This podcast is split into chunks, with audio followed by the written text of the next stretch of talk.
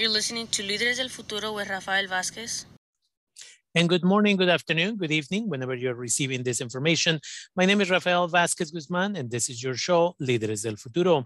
Today, I have the privilege and opportunity to have Reverend Lindsay Bell Kerr, who is joining us to have a conversation. A lot of us are suffering from, um, you know, depression and anxiety. A lot of us went through trauma when we were growing up that we've never even acknowledged or have been able to process.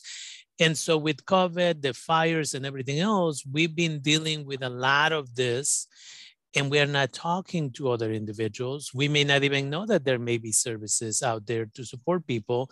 And so I'm grateful, uh, Reverend, for taking the time and being with us uh, today. And I'm just interested in your perspective, your point of view on, you know, what are you seeing out there? And then, of course, what recommendations do we have for our community? Rafael, thanks for thanks for having me. Um, I I concur uh, with what I'm hearing from you that there's a lot of anxiety and depression in our community right now. Mm-hmm. Um, I think a lot of that stems from what we would consider overlapping traumas, right? So people carry around their own trauma. Frequently, it's it's trauma from childhood, trauma mm-hmm. from relationships, trauma from family systems, and then you you sort of add on to it right? So for many of us in this community there was the the trauma of um, the the killing of andy lopez mm-hmm. in in 2013 mm-hmm. and then so we feel unsafe in our community right? And then you add on fire season and fire season and fire season right? You keep adding on um, this trauma and then you you add in now covid and being distanced from each other and then many of uh, the people I know in our community are struggling to find stable housing. That's traumatic to be mm-hmm. displaced from your home. Um, it just keeps adding, adding up. And for me, at least in my life, I feel like I haven't really had the time to sit back and reflect on some of the traumas I've experienced in the last few years. Um, and so I'm just carrying around that that anxiety in me.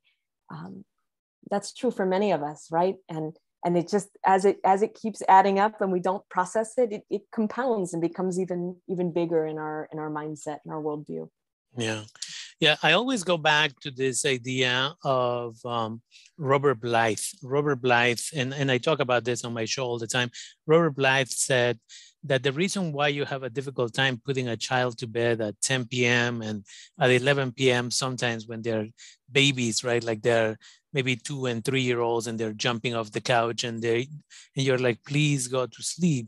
And it's because when we are at that age you know we have this uh, this bag that we carry mm-hmm. and that bag is empty. There's no worries. You're being provided hopefully with food and clothing and a safe space and, and loving family members. And as we grow up is this idea of the many traumas that you describe to the point that when we are 18 and 19 sometimes 20 we can barely wake up in the morning we are so tired throughout the day so we are so frustrated with everything because by then that bag is so full that you dragging it around so you don't have the energy to be jumping around and, playing until midnight. Um, and i think that that is exactly what you're describing this idea that many of us we had or, or childhood traumas and then as you clearly said especially for people of color in Sonoma County, uh, to know that um, Andy Lopez was killed and people protested and everything else. And yet, you know, for many community members, there was no justice in general. It created this gap, this uh, distance between law enforcement and the community in general. Youth specifically have been feeling for many years now that they you know they cannot trust the police officers who are supposed to be there to protect them. Um, and then you know this whole thing with the fires and everything else and now we are on uh, the third year of covid and the question of when is it going to end right? Mm-hmm. um, and i think that the first thing that for me is really important is to acknowledge it uh, you know, when I said we are all dealing with anxiety, we're all dealing with depression, I think it's important for all of us, including myself, to acknowledge that that is my reality. There is a, a certain level of anxiety, there is a certain level of depression. Um, and how do we cope? That's mm-hmm. my question to you. How is mm-hmm. it that we can all um, be supportive of each other and succeed? Yeah, thank you. Um, I'm so glad you mentioned Robert um, Blythe because I think uh, so often for me, uh, finding a way to cope is first finding a way to acknowledge what's really happening to me, right? So, like we stay, we say in 12 step, the first step is admitting you have a problem, mm-hmm. right? Um, I, I loved your your alluding to, to childhood, right? Because when it's actually a psychological state as children where you can't um, you can't imagine that your parents are fallible because you're so dependent on them. How could you know they need yeah. to be able to take care of you?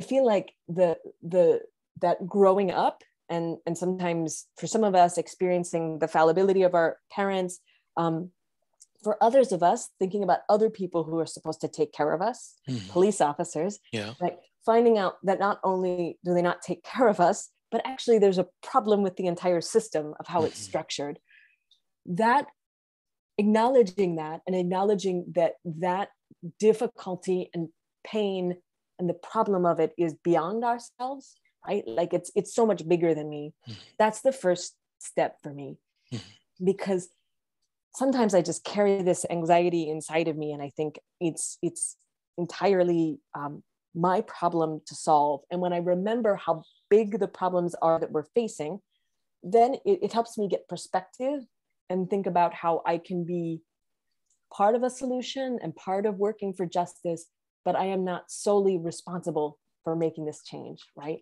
yeah. um, i think that's also especially true with with something like fire season um, you know climate justice is something we all need to be turning our attention to mm-hmm. um, and also fires are going to continue to happen so part of of dealing with that anxiety for me is just thinking about what are the steps that that i can take right now towards hopefully keeping myself and my loved ones safe and what are the steps i can be taking to keeping my my wider community safe mm-hmm. right so so remembering that i'm i'm not actually in this alone is is a huge step um, the pandemic has made that work so much harder mm-hmm. i think there is the part of being physically isolated from each other right there's nothing like being in the same space as someone um, but even with especially some of the younger people I know, even as it's become maybe more safer for us to be together in person, that anxiety has sort of manifested itself in social anxiety. Mm-hmm. So it's difficult for people to, to reach out.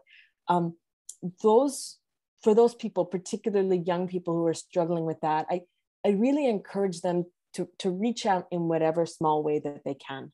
So maybe it's too, they're too anxious to think about calling someone or showing up you know, they know how to text, right? Text, text a fr- like just check in with each other in the mm-hmm. basic ways that you can. Um, that for me is often like just a first step in in right reaching out as much as you can in the time that you have. Yeah. Yeah, it's. Um, I think you you brought up something super important, and well, two items. One is isolation, the mm-hmm. fact that we were forced into or spaces, right? And said, you know, stay home as much as possible so that you don't get sick. And as a result of that, we stay not just in our homes, but those who are privileged to have their private space, like their own room, we are seeing youth spending a lot of time in their rooms.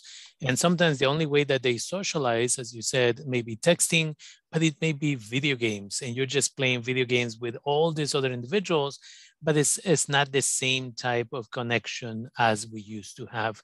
And yeah, mm-hmm. I'm noticing sometimes in restaurants and other spaces where youth may be maybe at the park, they may be at a very short distance from each other, but they're not really talking with each other. Mm-hmm. They're texting messages to each other, even mm-hmm. though they're five and 10 feet away. Mm-hmm. Um, and, and, you know, the invitation has always been for parents to do daily check-ins with their children. I always talk about, you know, if you have three children, take one of your children, leave the other two at home with the responsible adult and go around the block and do a check-in. How's everything going, right? Um, how are your classes? How are your friends? I haven't seen so-and-so in a while. How are they doing? Um, and so this isolation needs, we need to control it. Otherwise, what we are seeing is this social anxiety where we're in the same space, but we're not really connecting with each other the way that we used to. In um, Latin America, we always talk about the reason we do handshakes at the beginning of a conversation and at the end of a conversation is at the beginning you're saying i mean you no harm mm-hmm. in whatever interaction we're going to have this is where we're going to be and at the end is again we're ending this conversation i wish you the best um, but it's also a way to you know we are not even aware of that we're doing this but it's also a way of sharing energy or borrowing energy, just like hugs. Uh, the Mexica people, known as the Aztecs, um, they would talk about, again, the hug, being able to embrace the soul of that other person. They call it apapachar, and it's really to touch somebody's soul. And so when I talk with people about giving each other hugs when appropriate and in a safe manner nowadays, it's really if you need some energy, I'm willing to share some energy. And if it's okay with you, I'm going to borrow some energy to get through the rest of my day.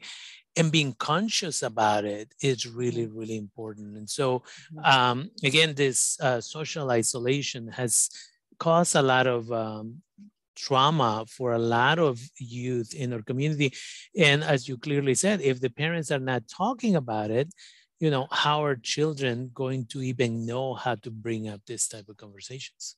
Absolutely. I think um, one of the things I'm hearing in all of this is this problem with with vulnerability, mm-hmm. right? It's um, and certainly I'm um, I don't you know it's not my place to to to say you know how how parents should you know be vulnerable or not. I know we're all we're all struggling right now, and also I think about um, when I see young people or any people really turning to interacting with social media um, or with video games or um, through text, right? What they're really doing is that, that they're they're creating a much more controlled environment in which they can put a um, put only a certain part of themselves mm-hmm. forward, right? That's so true. What we see on social media, right? I'm going to put forward like the best part of myself. I'm going to take yep. a picture where I look nice or whatever, right? And on text message, I have the opportunity to really think through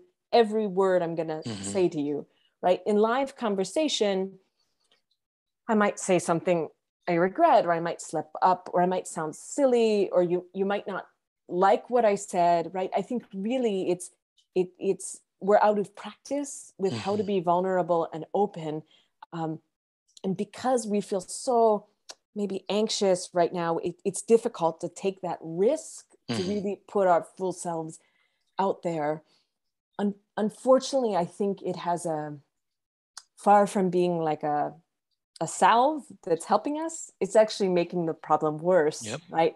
Because then all we're seeing from other people is is their most perfect self, right? We're not seeing that they're flawed too. Um, and especially with the medium of video games, so many of the games that I see um, young people, particularly young men, playing are really violent. It's these first person shooter games and it's not um, that's the filter through which they're seeing the world either as someone who is perpetuating violence or or having violence visited on them mm-hmm. right and what i'm i'm hearing you say instead is this idea of vulnerability and also um, blessing right like sharing yeah uh, that's the the the the the I guess the Christian language around understanding sharing the air um, with each other and sharing mm-hmm. spirit with each other um, and and to show up and be vulnerable with each other is like an act of courage for me. And it's it's also an act of blessing because that's how we that's how we build that's how we build these relationships right? And so for many of us right now the the act of vulnerability is to show up and just say hey you know what? Everything's not great with me. Um, i'm really sad today. I'm really anxious today. I don't feel good about myself today. Um, and and so often when I see people do that, other people just relax, right? Because yeah. because now they feel like they can be vulnerable too. Yeah. Yeah. That, that, that is extremely powerful. We as a society, at least in this country, and I'm doing somewhat of a generalization, of course, but I think that we are pressured in this society to always put that better Mhm. face of oh everything is fine uh, you know I, I always discuss that at my regular career at santa rosa junior college once in a while pre-covid i would put my colleagues to the test. And you know we are so used to hey good morning how are you? And you just keep on walking oh i'm fine how are you? Okay i'm good okay bye.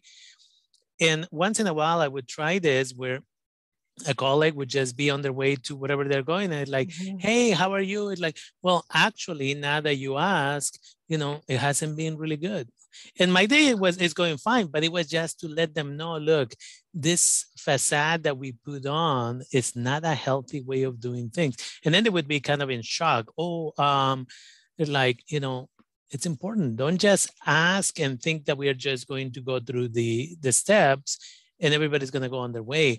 We need to be more vulnerable and open up to each other uh, in order to develop healthy relationships with each other. And I think that often parents and teachers and administrators at different places, doctors and everybody else are just expected to put on that smile and say, everything is fine.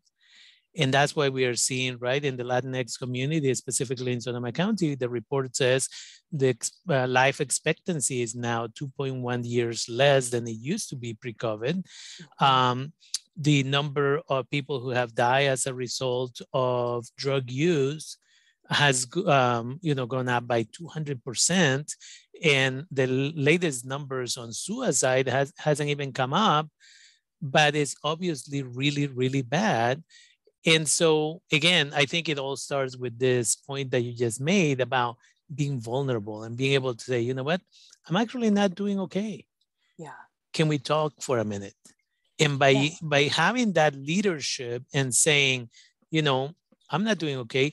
Then as you clearly said other people will "Oh, okay i don't have to pretend anymore. You know Mm-hmm. let's let's talk about it. Let's give each other a hug. Let's just sometimes just talking about it right? Because again we are seeing a huge increase in drug use alcohol use domestic violence and child abuse cases. Mhm. and a lot of it has to do with this. Yeah. Right? So yeah. And i think it's really i loved your sharing about your colleagues sort of rushing off right because i think that's such that's such a thing that is celebrated and lifted up in the united states is is productivity i would use uh, using religious language my religious language i would say that is like the false idol Mhm. of the united states right it's this it's consumer capitalism Yep. and so the way you prove your value is by being very productive, right? And so I, I see this, right? I, I see this within family systems where parents are are killing themselves, working, working, working, right? To produce, to provide for the family, right? Mhm. And actually, just a few generations ago in the United States, a single earner in the family Yeah. that was enough to provide, right? And and so the the terrible game that our our, our free market, free using free Yeah. ironically, our free market is doing to us is that it's raising the stakes of how much we have to work to survive, and then saying, "Oh, you're not meeting it, so therefore you're not of value." Mhm. right? And this is something that I see, I certainly see with immigrant communities that I work with, but I also see it with generations of of white folks who have lived in poverty a long time, right? It the bar of what we need to do to produce and be successful gets higher and higher. And so when we don't meet it, um, this capitalist market tells us that we're not of value, Mhm. right? No wonder it's difficult then to be vulnerable with each other because this this terrible system around us is telling us that we are we are not of worth. Mhm. Um, so that's the piece where I think that's really that's really swimming swimming upstream and and sort of an act of resistance Yeah. almost to be vulnerable and loving to each other. Yeah. Yeah. Yeah. And I think that's again showing that level of affection, Mm-hmm. appropriate affection, and appropriate vulnerability with our children, Yeah. right? Uh, it's so difficult because parents are taught, you know, you're supposed to be, as you as you clearly mentioned, you're supposed to be the perfect parents, whatever that means, right? But you're never supposed to be vulnerable. You're never supposed to cry in front of your children. You're never supposed to anything. And by focusing that way and living life that way, the children believe that they too are not supposed to express any type of fault. Absolutely. Otherwise, they're a failure and the parents are going to be disappointed, so on and so forth. And so they go and they isolate in the rooms, they go and talk with their friends perhaps, but often it stays there and it doesn't go anywhere else. And we continue to add into that bag that Robert Blythe talks about. And so from your recommendations, uh, then we're talking about it's okay to be vulnerable. Yeah. It's okay to express love and affection. I think that uh, with the Latinx community, and I know that in general with men, we're mm-hmm. pushing men to, hey, you never show affection, right? Yeah. And I, I have 25 years working with youth and young adults. Some of them now have their own children. Um, and it's a beautiful thing to see because regardless of their age, um, I still tell them that I love them unconditionally, right? And most of my youth are from the Latinx community. And so in their own household, to say to each other that you love somebody, especially if you're a male, oh no, this is weird, I don't feel comfortable. And now to see my quote unquote children, right? Uh, in their late 20s with their own children and to see those males express so much love to those boys they often do it with girls but with boys and telling them that they are beautiful and this and that it's mm-hmm. so powerful and i think we need as a society to shift our mentality and openly share those uh, feelings of love.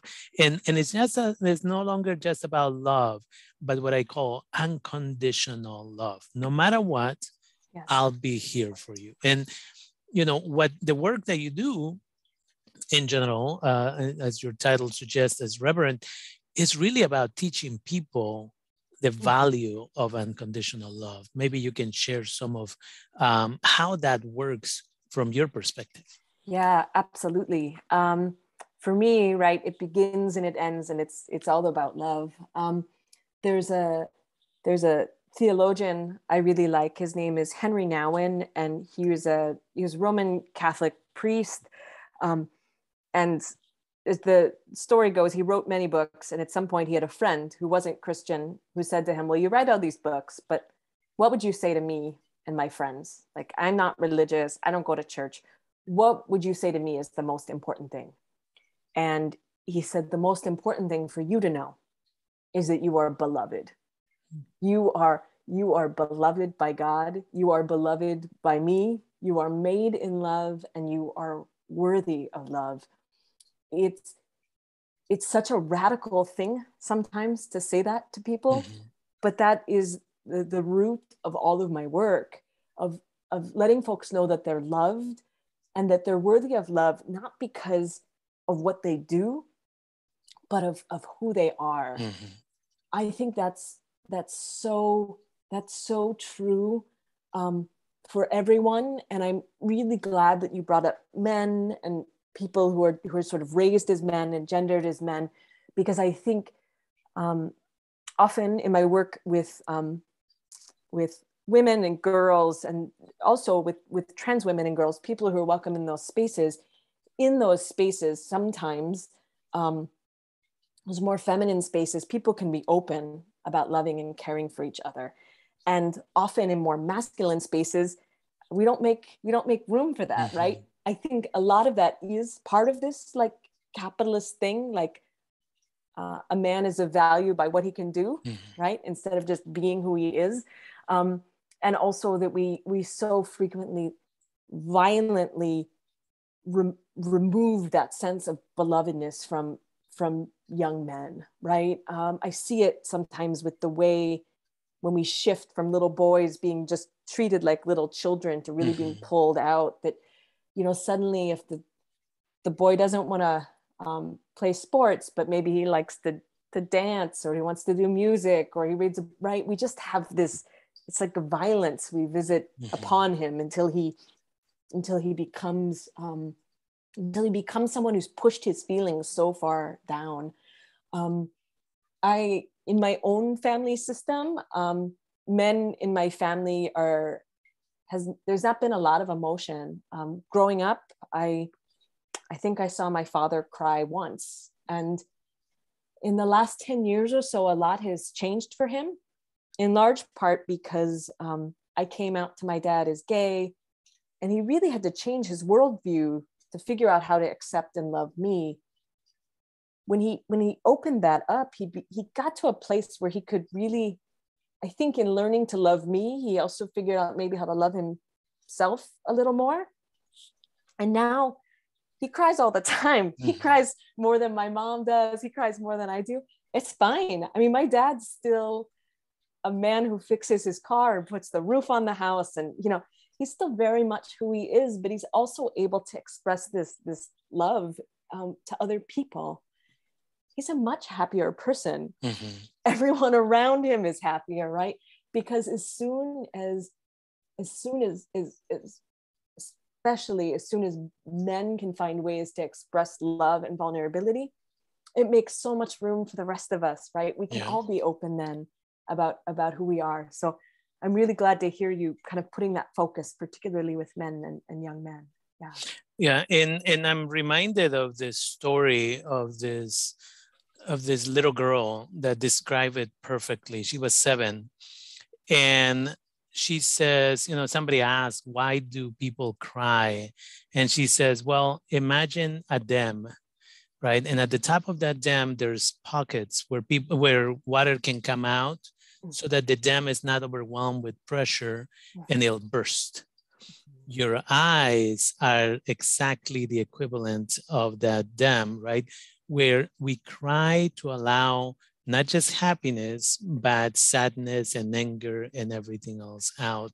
And I think, again, we have to be more conscious of being able to say, it's okay. If you need to cry, you need to cry. Right. Yeah. But instead of holding it in, holding it in, holding it in, and eventually we take it out on the wrong person. That's we, right. you know, we're driving, somebody upsets us. Now we took it to a whole different level.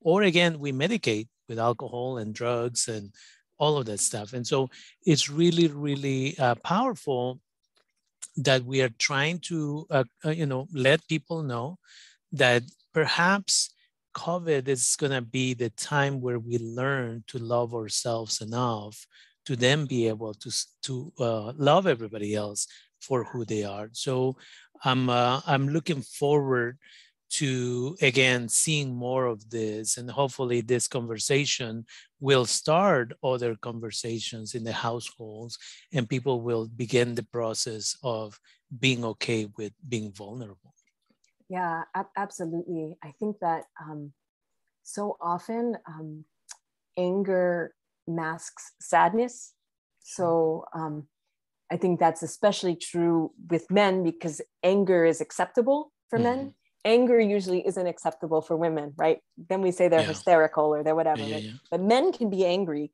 Um, and so, so often, um, like my dad, when my uh, when my dad's father, my grandfather, when he he died, he died in the hospital, and my dad received the news, and he put his he put his fist through the wall mm-hmm. in the hospital room, and of course he broke his hand, right? Um, at that moment, he was unable to be sad right that he had been taught so much like he can't be sad so all he can do is anger mm-hmm. right and the problem with that is that anger is one of these emotions that you you almost have to rest it on someone. So right this is where domestic violence starts. Mm-hmm. this is where abuse starts is mm-hmm. your anger needs a place to go. And you usually just find the person it's safe to put it on.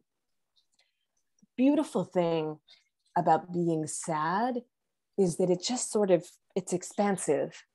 You don't need a reason to be sad. Sometimes you just wake up and you're sad mm-hmm. there's plenty of reasons just to be sad about the world right and if you can just own that um, and especially if you can cry right scientifically crying does all sorts of beautiful things for you it's these hormones mm-hmm. so you know like you you you end up feeling better yeah. after after crying so i think like one of the things for me that I try to practice is so in my family growing up, um, when I would cry, my parents would tell me, don't cry. Um, they learned that from their parents. Mm-hmm. It's something I'm unlearning, and they are too.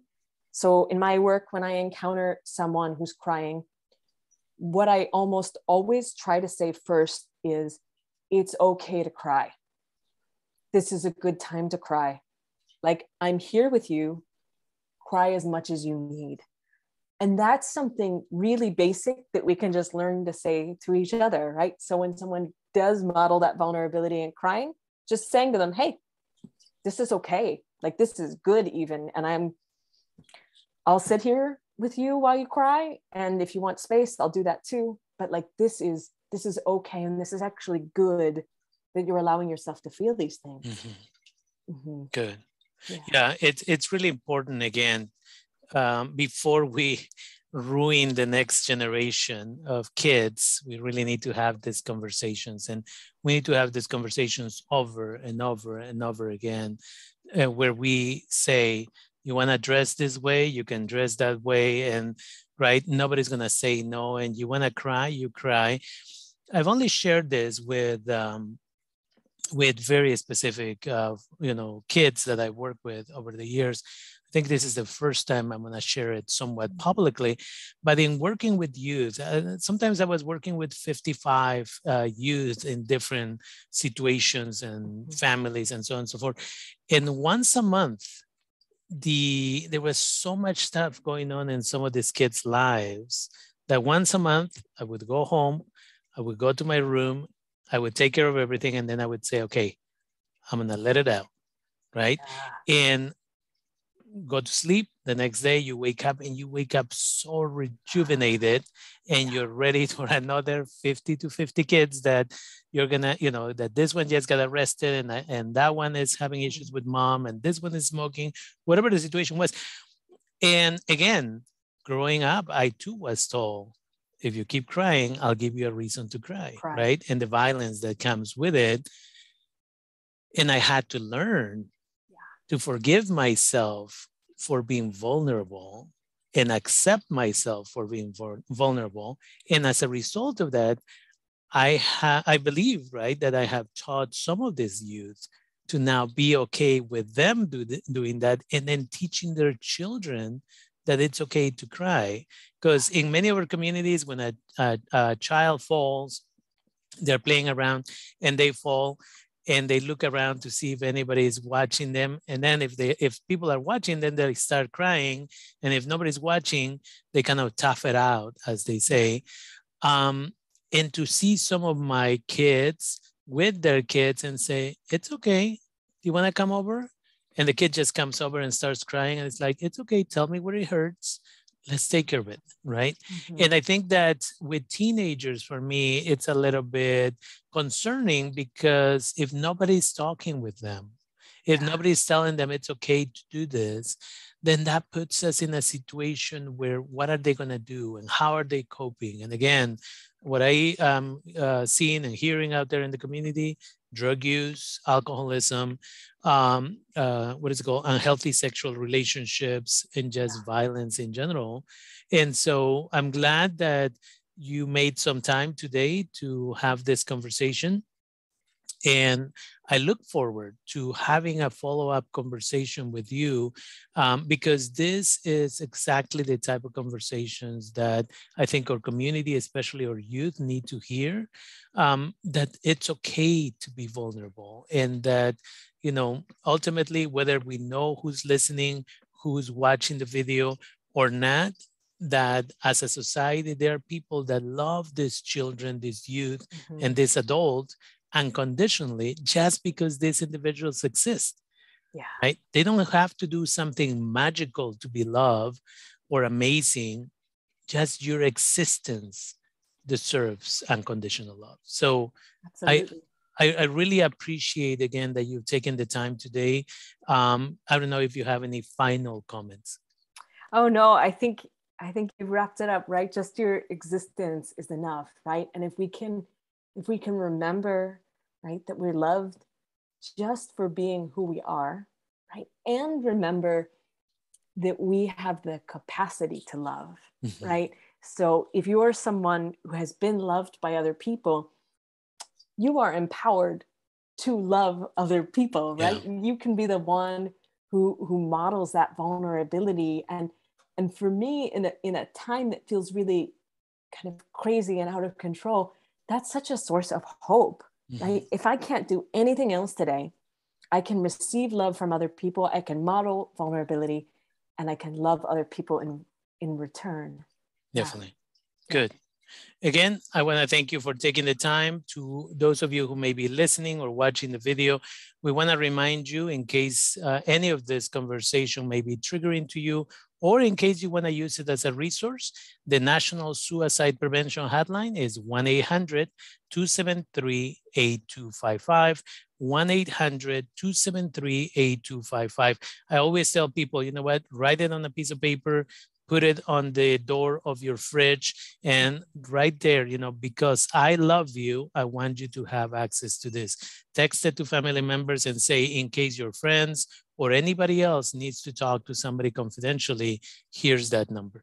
And with that i want to thank you reverend lindsay bell kerr for taking the time and being with us here at líderes del futuro today on kbbf bilingual radio. Thank you.